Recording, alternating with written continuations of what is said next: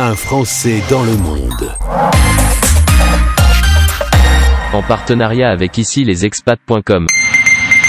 sur Stéréochic. En partenariat avec ici les expats.com, on va partir sur la course du Dakar, vraiment au cœur de l'organisation avec euh, Franck qui est avec nous euh, par téléphone. Vous allez voir, le décalage satellite est un peu furieux. Franck, merci d'être avec nous.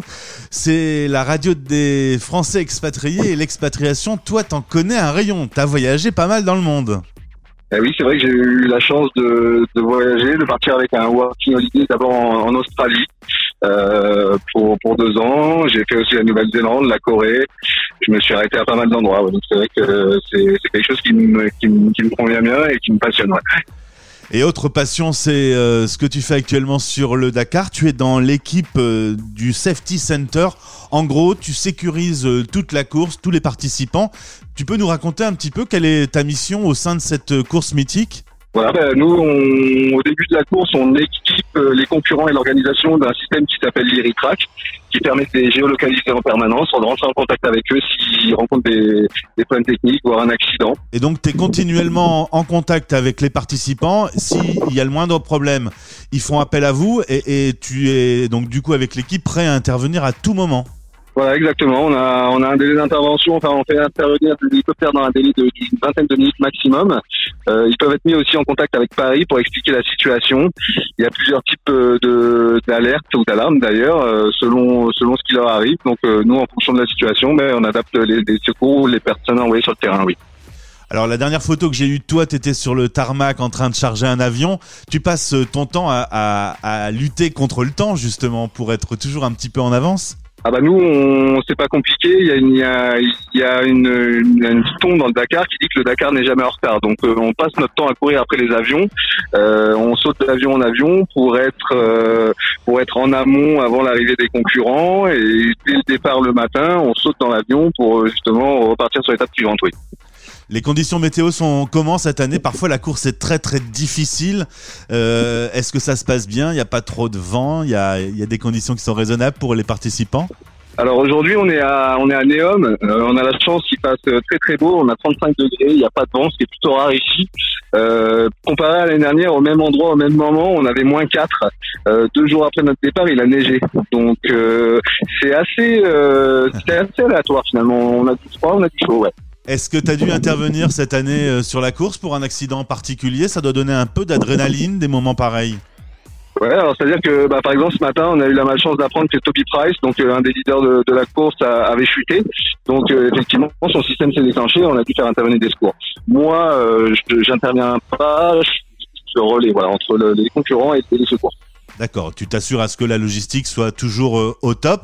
Combien de personnes travaillent sur le Dakar pour cette course? 3500 à peu près. On est 3500 sur le pivot en permanence. D'accord. Et, et- et toi, c'est euh, une, euh, une passion euh, du sport automobile ou une passion d'être là où, où se passent les choses? Qu'est-ce qui t'a amené à être présent sur le Dakar? Oui, c'est vrai que j'ai eu la chance d'être intégré sur, sur le Dakar par, par une personne que j'ai rencontrée dans, dans, dans le milieu du travail. Et on s'est très très bien entendu. Et c'est vrai que, que d'être là, je trouve, je trouve ça une, une chance formidable parce que moi, je suis passionné d'automobile depuis depuis tout petit. Et, et là, donc ma, ma passion mon métier et c'est extraordinaire. En tant que passionné, euh, tu dois vivre des moments tout à fait intenses. C'est quoi ton meilleur souvenir euh, sur le Dakar?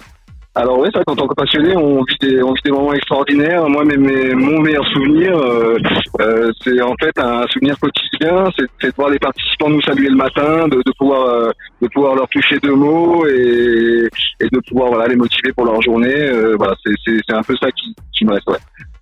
Est-ce que la pandémie euh, a fait partie de l'aventure du Dakar 2021 Est-ce que ça a posé des, des problèmes? Comment se passe euh, la présence du Covid euh, cette année sur le territoire?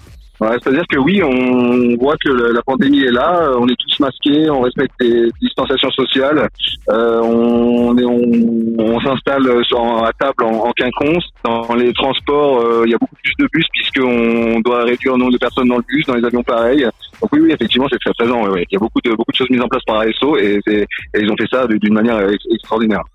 Alors, tu es aujourd'hui dans le Safety Center. Est-ce que tu aimerais bien devenir un jour un, un concurrent, un participant de la course? Très honnêtement, euh, je, je, pense, je, pense, je pense pas avoir euh, ni la condition physique ni la, la condition de, de, de, de pilotage nécessaire pour, pour ça.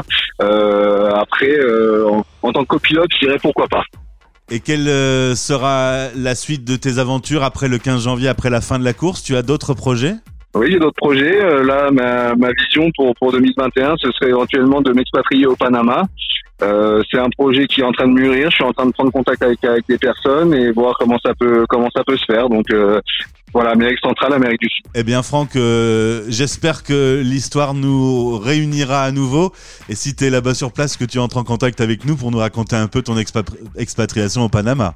Eh ben très bien, j'y manquerai pas. Merci à vous. Merci, Franck. Bon courage et bonne course. Merci. Un Français dans le monde. En partenariat avec ici les expats.com. Sur Stéréo Chic.